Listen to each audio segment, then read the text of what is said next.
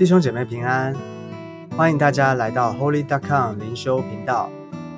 今天要跟大家分享的经文在提摩太前书第二章四到七节。提摩太前书的第二章四到七节，我们一起来看这段经文。他愿意万人得救，明白真道，因为只有一位神，在神和人中间，只有一位中保。乃是降世为人的基督耶稣，他舍自己做万人的赎价，到了时候，这事必证明出来。我为此奉派做传道的，做使徒，做外邦人的师傅，教导他们相信，学习真道。我说的是真话，并不是谎言。今天我们要继续的来分享提摩太前书这段的经文里面。讲到他愿意万人得救，这里的他指的就是前面第三节说的我们的神，我们的上帝。那第三节跟第四节其实是同一句话延续的。我们要，所以我们就要从前面一节，我们从前面的经文来看。还记得前面经文讲什么吗？前面提到我们要为万人恳求、祷告、代求、祝谢。所以第四节这里就在说明为什么要为万人恳求、祷告、代求、祝谢。因为神，他愿意万人得救，明白真道。神他愿意万人得救，明白真道。神的心意，他的意愿，就是希望万人能够得救。他爱每一个人，他为每一个人预备救恩。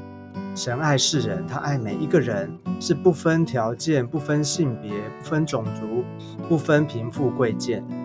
耶稣基督来。他自己也说，他来是为要寻找拯救失丧的人。神他既然愿意万人得救，那是不是不管我们做什么，即使做了不好的事情，也还能得救呢？当然不是。或许有些人会问：那神愿意万人得救，那为什么还会有人不得救呢？神自己他是不是很矛盾啊？又要人得救，但是呢，又不是每一个人都得救。他为什么不直接就让每一个人就得救就好了呢？其实神愿意万人得救的意思是说，在上帝的那一方，他愿意拯救我们的心，他的意愿一点问题也没有。但是呢，这个得救的恩典也需要人的回应，因为神给人有自由意志，他尊重人的选择，他并没有强迫我们一定要接受他的救恩。这个选择的权是交交在我们自己的手中，他需要你我们自己来回应他。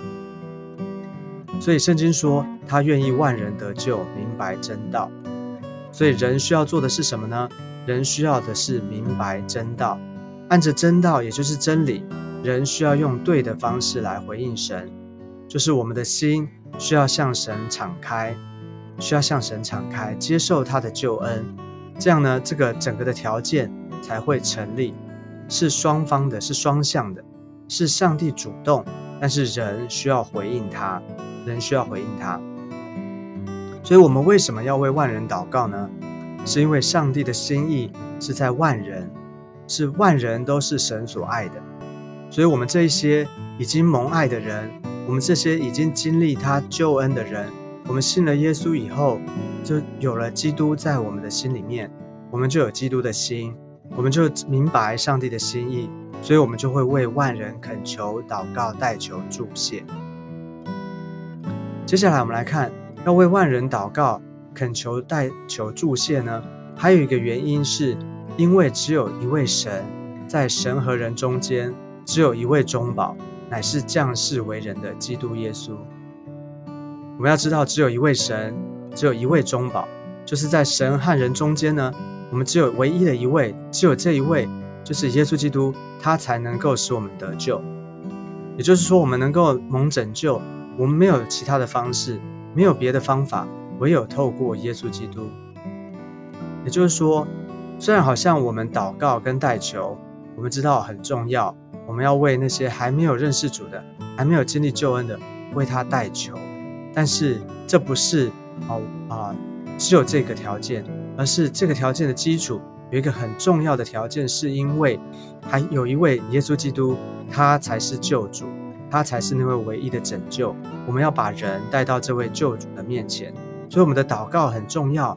但是我们只是祭司的角色，我们不能够取代上帝做的。我们要把人带到上帝的面前。那我们讲了这么多，或许有些人，特别是很多的慕道朋友，我曾经听过，他们会这样的说：他们会觉得，为什么基督教讲的，为什么你们基督徒说的啊这么的绝对，听起来很霸道？只有一种方法，只有唯一的救法。难道只有你们是对的，其他的都是错的吗？其他的宗教讲的都是错的吗？为什么只有基督教，只有你们说的这位耶稣基督才是唯一的拯救呢？有这么绝对吗？其实这不是绝对的问题，这是真理的问题，因为这是神他为人所预备的出路。如果一件事情是角度或是看法的问题的话，当然可以讨论，当然可以有不同的想法。但是如果是真理的问题，是讲真理的话，真理或真相只有一个，这就不是绝对不绝对，也跟霸道一点关系也没有。我打个比方，好比今天如果有一个疾病，有一种疾病呢是很严重的疾病，这种疾病呢很难医，很多方法试过了，很多方法都不行，医学的研究研究很久都找不到可以治疗这种疾病的药物，后来好不容易找到了一种，其中的一种。只找找到了一种药物是可以来治这样的疾病的，只有这个药才有效，其他的药都没有用。那你会说为什么这么绝对？为什么这么霸道？只有这个药是好的，难道其他的药都不行吗？你会这么问吗？这不是绝对不绝对的问题，因为要治这种病就只能用这种药，这是治这个病唯一的一个方式。所以透过耶稣基督，我们的救主，也是拯救我们的罪。唯一的一个方式，所以大家能够明白这个意思吗？这不是绝对啊，这不是啊霸道不他霸道的问题，这个是真理的问题。好了，我们回过头来看，所以当我们为万人祷告代求的时候，是要求主打开他们的心，让他们能够真认识他，让神能够亲自的触摸他们，因为只有人自己遇见耶稣，才能够得救。这是一个很主观的经历，需要让人他亲自的他自己认识神，而且呢接受这个救恩。那为什么唯有耶稣呢？为什么耶稣才能够做呢？因为唯有这位降世为人的耶稣，他才能够成为神和人之间的中保。只有他才能够成为神和人中间的中保，因为他既是神，他也降世为人。他才有这样的资格成为神跟人中间的中保。这个中保的意思呢，就是中间人，就是一个调解的人。他站在一个中介的角色，帮他的当事人跟对立的那一方打交道。如果说是在法庭上的话，这个人呢，就是所谓的辩护律师。我们每一个人就好像这个当事人，我们因信耶稣基督，他成了我们的中保。他就是我们的辩护律师，为我们协调，为我们在法官的面前，这个法官就是代表上帝，他在法官的面前为我们辩护，在法庭上呢，面对所有对我们的指控，他为我们辩护，他替我们求情，他替我们脱罪。所以你知道吗？有一天在上帝的审判的宝座面前也是如此，耶稣已经代替我们而死了，我们的辩护律师他为我们接受了这个惩罚。所以呢，我们就成为一个完全被饶恕的罪人，我们就成为一个完全被饶恕的罪人。这就是耶稣为我们所做的代替，他是那个中保，他为我们辩护，而且他亲自的为我们付上那个代价，我们就成为一个啊完全被饶恕的罪人。我们虽然有罪，但是我们已经蒙了恩典，我们被上帝赦免，被饶恕了。这就是第六节，他说他舍自己做万人的赎价。到了时候，这势必证明出来。感谢主，感谢主，我们都在他的恩典之下。他已经舍命做万人的赎价，这个恩典是白白得来的，这是白白得来的恩典。但是呢，不代表说这个恩典是廉价的，是不值钱的。相反的，这个恩典呢，是他付上了极大的代价，是他为我们成就的，是我们花钱也买不到的。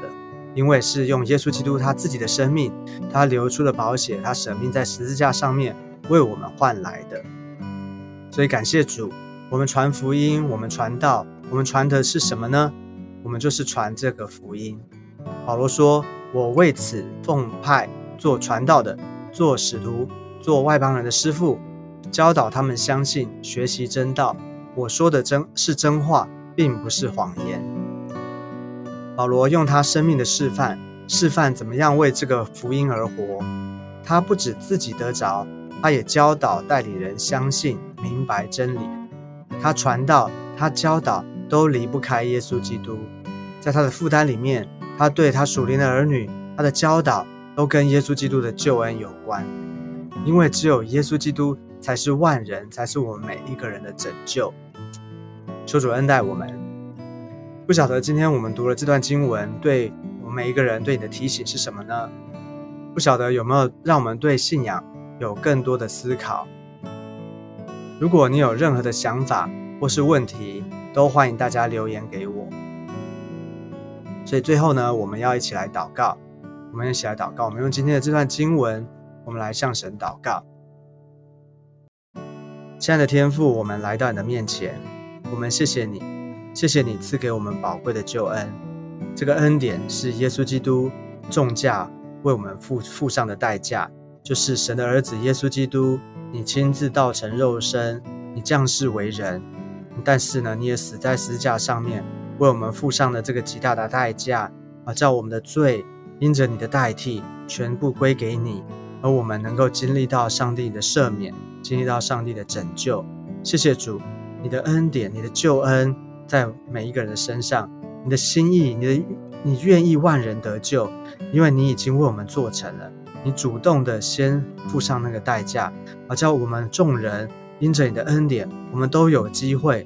我们都有机会能够经历救恩，能够得蒙拯救，因此求你恩待我们，让我们这些已经蒙恩典的人，我们常常想到的不只是我们自己的需要，而是众人的需要，而是还有许多的人，他们还不认识你，他们还没有经历这个救恩，让他们也能够同得这个福音的好处。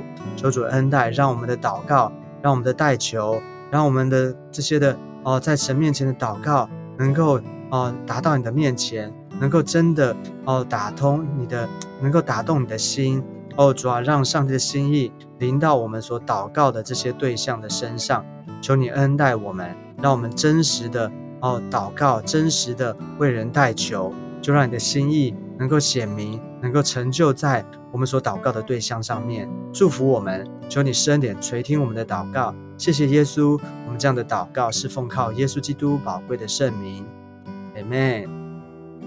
妹妹，感谢主。